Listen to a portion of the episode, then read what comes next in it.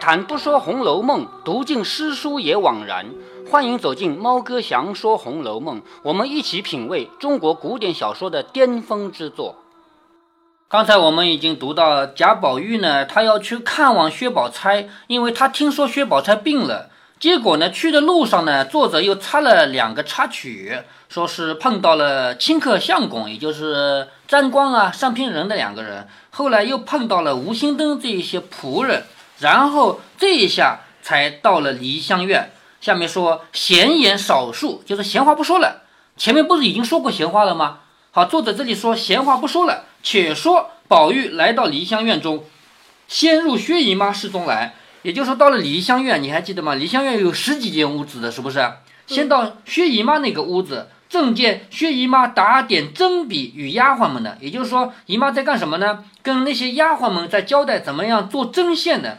宝玉忙请了安，好，他是后辈嘛，对不对？后辈对前辈要先请个安。薛姨妈忙一把拉了他，抱入怀内。你看这个姨妈对外孙的感觉啊，一把拉过来抱在怀内，说：“这么冷的天，我的儿难为你想得来，快上炕来坐着吧。”也就是说，这么冷的天你还过来看我们，不容易是不是？所以我要谢谢你啊，谢谢你在这么冷的天来，所以忙拉着他到炕上去坐。命人倒滚滚的茶来，也就是倒热的茶来给他喝。宝玉因问哥哥不在家，这个哥哥是谁啊？薛蟠。哎，对，薛蟠。宝玉这个因啊，古语中的这个因就是于是的意思。宝玉于是问哥哥不在家，薛姨妈叹道，就是叹了口气，哎，他是没龙头的马，就是马要想听话的话，前面绑起来是不是？如果不绑的话，这个马会听话吗？他是没龙头的马。天天忙不了，哪里肯在家待一日？宝玉说：“姐姐可大安了。”也就是说，下面该问姐姐身体好不好了，是不是？姐姐可大安了，安就是身体好的意思吗？薛姨妈说：“可是呢，你前儿又想着打发人来瞧他，还记得前一天吗？两天前，他派人来问候他，是不是啊？对，说你前儿还想着打发人来瞧他，他在里间不是？你去瞧他。”就说他就在里间呢，你快去看看他吧。里间比这里暖和，那里坐着，我收拾收拾就进去和你说话。也就是说，我这个是外间，薛宝钗在里间，你到里面去陪她吧，那里面暖和一点呢。等会儿我这收拾好了，我也进去陪你一起说话。宝玉听说，忙下了炕，来到里间，只见吊着半旧的红。绣软帘就是那个一门上面啊，用软帘。这个冬天用这种东西比较隔热嘛，夏天肯定不能用这个，是不是啊？冬天嘛，用挂着一个软帘，这样的话里边暖和，外面的冷空气不进去。宝玉掀帘一迈步进去，就看到薛宝钗坐在炕上做针线，头上挽着漆黑油光的卷儿，就是头上啊头发这样挽着卷儿，漆黑油光的蜜合色的棉袄。玫瑰紫二色的金银鼠比肩挂，就是外套啊。这个外套是用金银鼠，就是那个银鼠，就那种老鼠皮做的嘛，就不是老鼠啊，银鼠皮做的嘛。葱黄的雕鼠，哎，对，葱黄的绫棉裙，就是颜色有点像葱那种黄颜色，葱黄的那种裙，一色半新不旧，看去不觉得奢华。好，你记得吗？前面写谁写他半新不旧了？王夫人。哎，对。王夫人也是半新不旧，这里的薛宝钗也是半新不旧，为什么这么写？前面我有没有告诉你为什么写王夫人要写半新不旧？有没有说过？说过。还记得吗？什么原因？呃，好像说他还还低调。哎，对，其实就是为人低调嘛，对不对？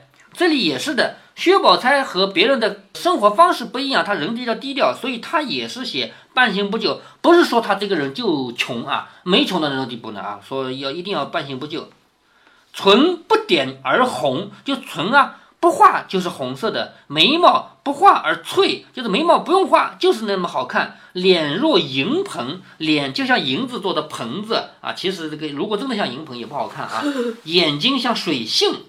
憨言寡语，人谓藏愚。愚就是愚蠢的愚，藏就是藏起来的意思。就是说，他这个人啊，其实他是很聪明的，但是有意不表现出来，所以叫藏愚。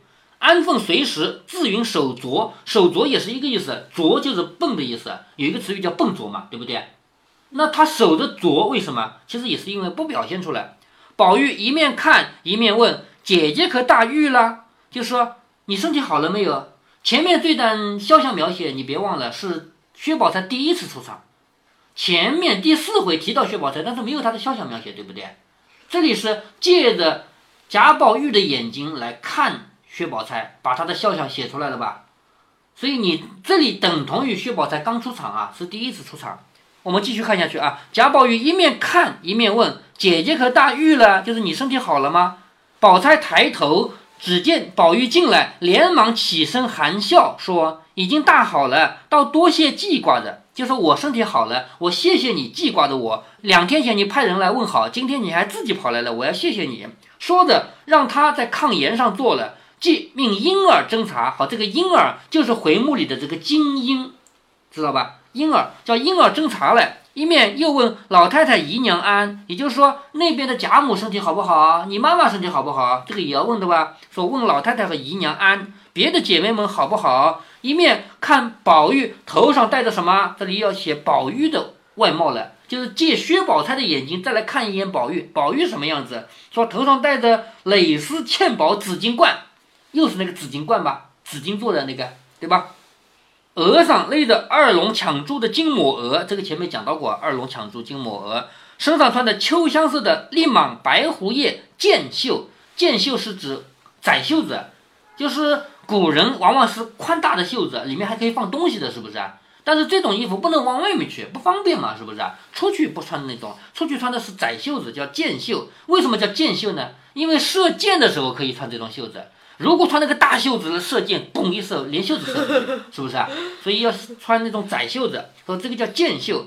系着五色的蝴蝶鸾绦，就是五种颜色做出来的那个丝绦，向上挂的长命锁，还记得前面提到过长命锁吗？记名符，这个是从寺庙里求来的这个符啊，说挂了这个符就有福气嘛。另外有一块落草石衔下的宝玉，落草就是出生。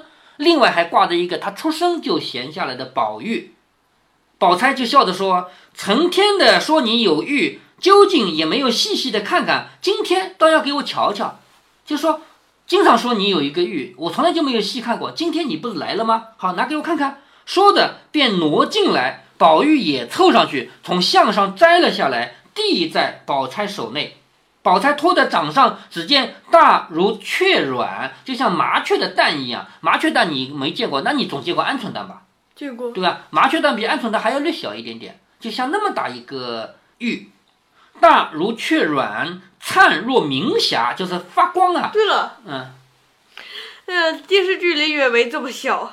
对，电视剧嘛，不管它了啊。灿若明霞就是它发光啊，像天上亮亮的那个朝霞晚霞。莹润如酥，就是那个很光光滑光泽的那种感觉啊，莹润如酥，五色花纹缠护的，就是周围还有花纹。这个就是大荒山青埂峰下那块顽石的幻象，幻是幻觉的幻，幻象。什么叫幻象呢？如果说有一个人会变啊，假如这个人本来是这个模样，变成那个模样，那他变成的那个模样就叫幻象，是幻觉中的相貌，叫幻象，是不是啊？它早晚还会变回来的嘛，所以这块石头它的幻象就是一块玉，而它的真身是什么？就是那块石头，对不对？好，这里作者补了一首诗，说后人曾有诗嘲，嘲就是嘲讽、嘲笑，就嘲笑他说女娲炼石已荒唐，就说女娲炼石这个事情本来就够荒唐的了，是不是啊？好，又像荒唐演大荒，就是在女娲炼石这么荒唐的故事上，又讲了一个更荒唐的故事。叫女娲炼石以荒唐，又向荒唐演大荒，失去幽灵真境界，什么意思呢？你你这块石头不是变成玉了吗？玉是假的呀，石头才是真的呀，是不是啊？说失去了当年你的真正的模样，失去幽灵真境界，换来清旧臭皮囊，就是变成一块玉以后，你天天挂在一个人的脖子上，是不是啊？这个人是一个臭皮囊呀，因为站在佛和道的角度，所有人都是臭皮囊嘛，是不是啊？所以说，失去了当年你真正的模样，现在变成一块玉，就天天靠着一个臭皮囊。好之运败金无彩，堪太时乖玉不光。就说，如果运气不好的时候，连黄金也不会有光泽；如果时机不好的话，连玉也不会有光泽。指的是什么？指的是你现在的繁华其实已经不远了，没多少时候了。对吗？马上就要没有了，所以好日运半金无彩，运气没有的时候，黄金都没有颜色；运气不好的时候，玉也不会有光泽。下一句叫勘探石棺，玉不光。白骨如山望姓氏，无非公子与红妆。这两句话是我整个《红楼梦》里我最喜欢的两句话，太有感觉了。说白骨如山望姓氏，白骨就是人的骨头嘛。如果人埋在坟墓里，过一段时间以后，不就剩下骨头了吗？是不是啊？骨头堆得像山一样，你都不知道哪个是哪个，哪个是谁的都不知道了，是不是啊？叫忘姓氏。这个人如果已经埋在坟墓里变成骨头了，你还知道他姓张还姓李吗？还能知道吗？就永远不知道了，是吗？说白骨堆得像山一样，忘了他是谁。最后一句话，无非公子与红妆。他们当年不也是一个一个像贾宝玉这么漂亮的公子，也不也像薛宝钗这么漂亮的美女吗？谁没有这么青春过啊？可是最后的结局就是白骨如山，对吗？所以，《红楼梦》是一部充满了佛道色彩的书，就站在佛和道的角度来告诉你说。白骨如山望姓氏，无非公子与红妆。不管这个人年轻的时候多么帅，多么美，最后的结局都是一样，就是埋在坟里面，成为一堆骨头。那顽石也曾记下他幻象，也就是说什么呢？你别忘了这本书的起初的名字叫《石头记》，作者说这是从石头上抄下来的嘛，对吗？那石头上抄下来的字，为什么会有自己变成的那个模样呢？这块石头在这短暂的十几年里变成了一块玉。是吗？嗯。后来又变成石头，又到了大荒山去了吧？对。在大荒山的石头上，居然也记载了这块玉的模样，那一定是这个石头自己记下来以后再刻在自己身上的喽？对。是不是啊？所以作者在这里补了这样一句话啊，说那顽石就是那块石头啊，也曾经记下他自己的幻象，幻象就是变化出来的模样，他也曾经记下来自己变化出来的模样，以及上面刻的篆文。这个篆文刚才我已经给你看过了，什么叫篆文？是不是啊？今。按图画于后，这个是作者写的啊。现在我按照那个图画在这个后面了啊，画给你看了啊。但其真体很小，才能从胎儿的嘴里出来。我不可能说我那多小我就画多小吧，我没那个本事画那么小，对不对？我只能画大一点。但是我要在这补一句话，我画的虽然有这么大，但实际上只有这么大。要不然的话，那个胎儿生下来嘴里就有，怎么可能？是不是啊？是这个意思。作者还说，如果按照他的形体画的话，那样的话字迹就过于微细。就是如果我一定要画那么小的话，那个字迹就太小了，那看的人眼睛就不好了。所以我只好按照他的样子把它给画大一点。好，这一段呢写的有点像文言文，所以我是按照我们的口语的方式把它读出来的啊。如果要按照书上读的话，那个你不一定懂。作者又来想说自己说的话了。哎，对。接着呢，下面就是这个图。这是通灵宝玉四个字，这是篆书通灵宝玉。下面这是莫失莫忘，莫就是不要，失就是失去，莫失莫这个忘就是忘记，不要失去，不要忘记。后面是仙寿恒昌，仙寿神仙的寿命嘛，是不是？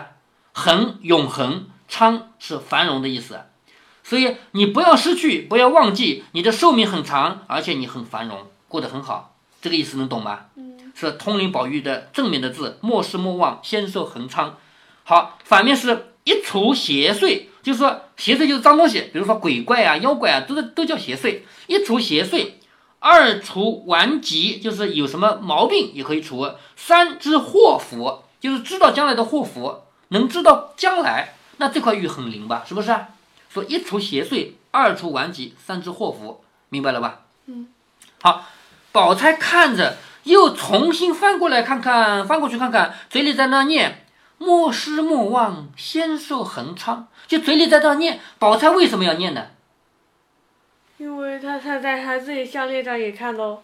因为他自己的经上面的字跟他是一对儿，明白吗？他一看这八个字，他傻眼了。为什么这八个字跟我那八个字是一对儿呢？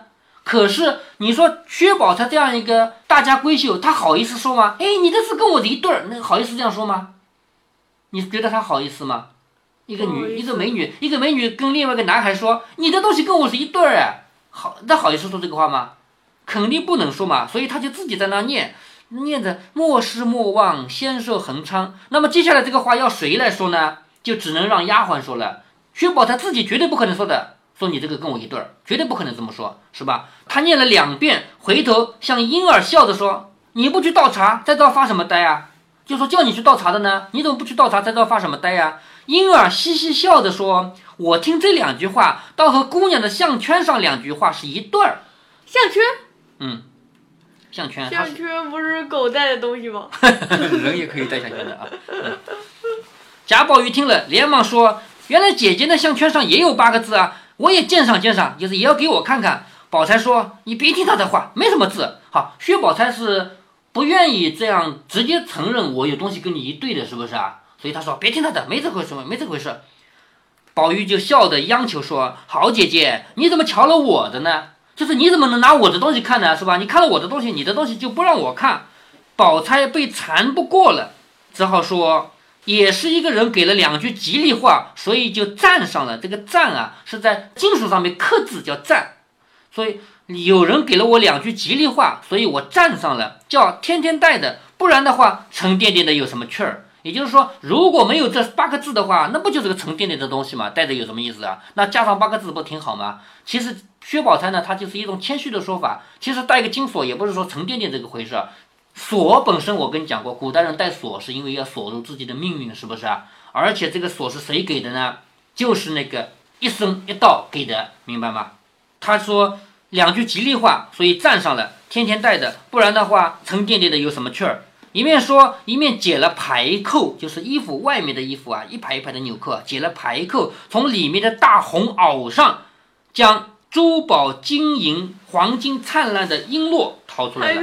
这是男男男的，这是男的他解衣服，呃，对，他解对外的衣服啊，里面的衣服没解开来啊。在这里有一个细节，一定要注意，他外面穿的是半新不旧的衣服，对不对？对，结果里面穿了一件大红色的衣服，有谁把那么鲜艳的衣服穿里面吗？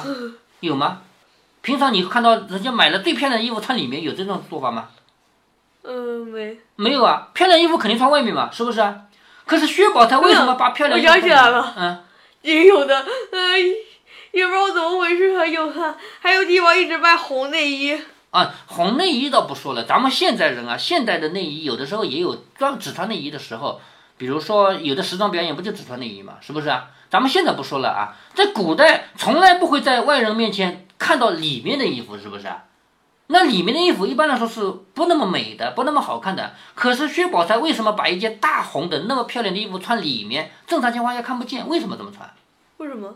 其实不是说薛宝钗要不要这么穿，而是作者为什么这么写，就是想告诉你，薛宝钗不是善于伪装吗？明白吗？明白？前面不是讲过吗？薛宝钗这个人善于伪装吗？她要吃冷香丸吗？是不是啊？所以作者在这写服装不是瞎写的啊，其实明白明面上写的是服装，实际上写的是性格。薛宝钗这个人内心是火热的，只不过她装出来的，装的你看不出来，明白吧？所以通过服装，我们要看得懂作者的写法啊。他说里面是大红袄，然后从大红袄上把那个珠宝金银、黄金灿烂的璎珞掏出来。宝玉脱了看时，果然是八个篆字，两面八个字，就是每面四个字，连起来是两句话，叫什么？不离不弃，离离开，弃丢弃，不离不弃和这个莫失莫忘是不是一对儿？嗯，对吗？好，芳龄永继，芳龄就是美女的年纪，年龄不是年龄吗？对不对？芳不是芳香吗？芳龄跟这个仙寿是不是一对？嗯，芳龄永继，永远存在，和这个恒昌是不是一对？对，好，莫失莫忘，仙寿恒昌，不离不弃，芳龄永继，是不是一对儿？对，是吧？好，下面我们把书合起来，为什么贾宝玉的玉和薛宝钗的金锁上面有居然有各自的八个字，而且是一对的？为什么？因为呃，嗯，呃，苗苗大师呃想干预这个结局，哎，对，说对了，说对了，就是那一生一道想要干预他们的结局。他明知道贾宝玉和林黛玉是有仙缘的，在以前他们投胎之前，贾宝玉是用用甘泉浇灌绛珠仙草，让绛珠仙草能够活下来。而绛珠仙草后来投胎是要还眼泪，是要把一生的眼泪还给他的。明知道这个结局，可是他想方设法干预结局。他不是说要让林黛玉去出家吗？不出家也可以，一辈子不要见生人，也不要听哭声，对不对？就是为了干预结局吗。但不仅仅在那边干预，同时在这边也要干预，所以他给了薛宝钗一个金，而且上面刻的字，居然是跟贾宝玉的玉上面的字是一对儿，而且还留下了一句话，说什么？我现在给你一个金啊，将来你碰到玉，你要跟他结婚。这个话是说给了薛宝钗听的，知道吗？所以在这本书里面，一直有代表着很高权力的一个象征——金玉良缘。金玉良缘不是说贾宝玉要不要，而是来自渺渺茫茫那两个人说你们是一对，而且贾府里那么多人，你别忘了第五回说过啊，那么多人都喜欢薛宝钗而不喜欢林黛玉，是不是？所以如果真的要让王夫人去选一个儿媳妇，她会选谁啊？你告诉我。薛宝钗。哎，对，肯定选薛宝钗嘛。所以金玉良缘代表着一种压力，代表着自上而下的压力，而木石前盟呢？没有任何人给他压力，是贾宝玉和林黛玉两个人内心萌发的一种爱，是吗？所以这本书里的两个不同的爱情故事，一个叫木石前盟，一个叫金玉良缘，一个来自内心深处，一个来自上面的压力，他们是永远不能调和的，明白了吧？明白。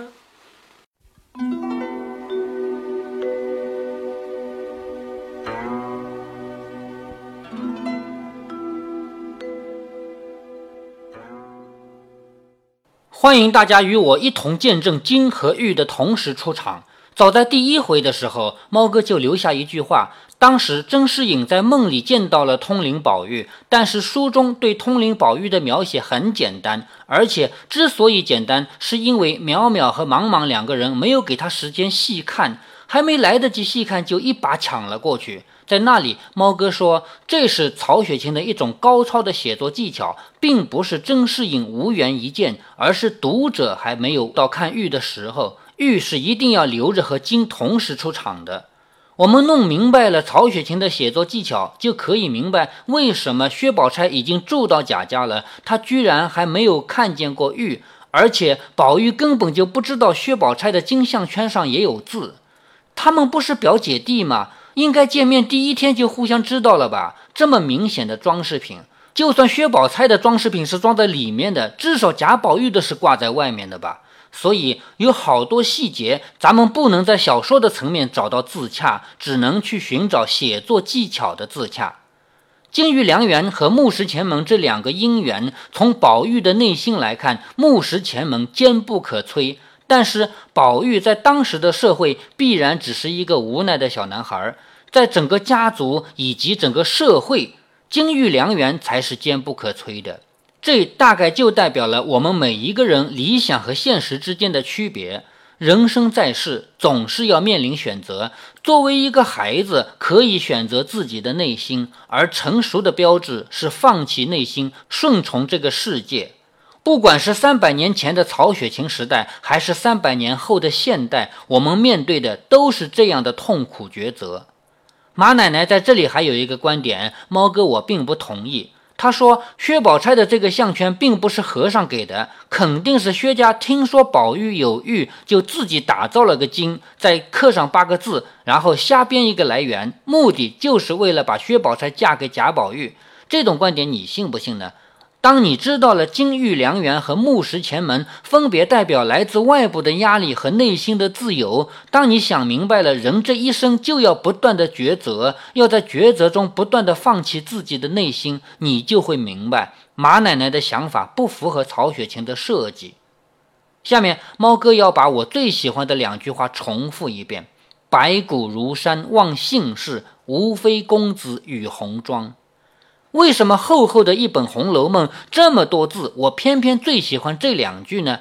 因为这两句话才能告诉你，在繁华浮躁的背后，生命的真谛。这个世上的累累白骨堆成山一样，哪一个不曾经是鲜活的生命？哪一个不是像宝玉这样的翩翩少年？哪一个不是像宝钗这样的嫣然少女？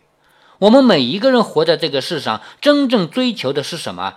是人为财死，鸟为食亡，还是雁过留声，人过留名？如果你追求的是前者，那叫逐利；如果你追求的是后者，那叫追名。也许你既追名也逐利。我们身边有太多为了名利而活着的人，他们日夜奔波，已经不可能停下来思考生命本来的意义。什么样的人在思考？就是像曹雪芹这样已经失去一切的人。曹雪芹若不是家族败落，变得一贫如洗，他也不可能有这一层领悟。人总是要看见黄河才会落泪，见到棺材才会死心。然而，当他把自己的大彻大悟告诉别人时，听者最多也就点几下头，表示听见了，依然无法从内心想明白，更何谈接受？举个例子吧，各位家长，你们是不是要求自己的孩子考高分？离开学校以后，是不是要求工作上业务突出？就算拿到高分，就算业绩突出了，你们幸福了吗？什么叫成功？人生的成功就在于用自己的方式活过这一生。当你不在乎考试第一，不在乎业绩第一，那么你会发现你能获得别的成功，别的幸福。当你很在乎考试第一、业绩第一的时候，那么你的成功和幸福都很窄。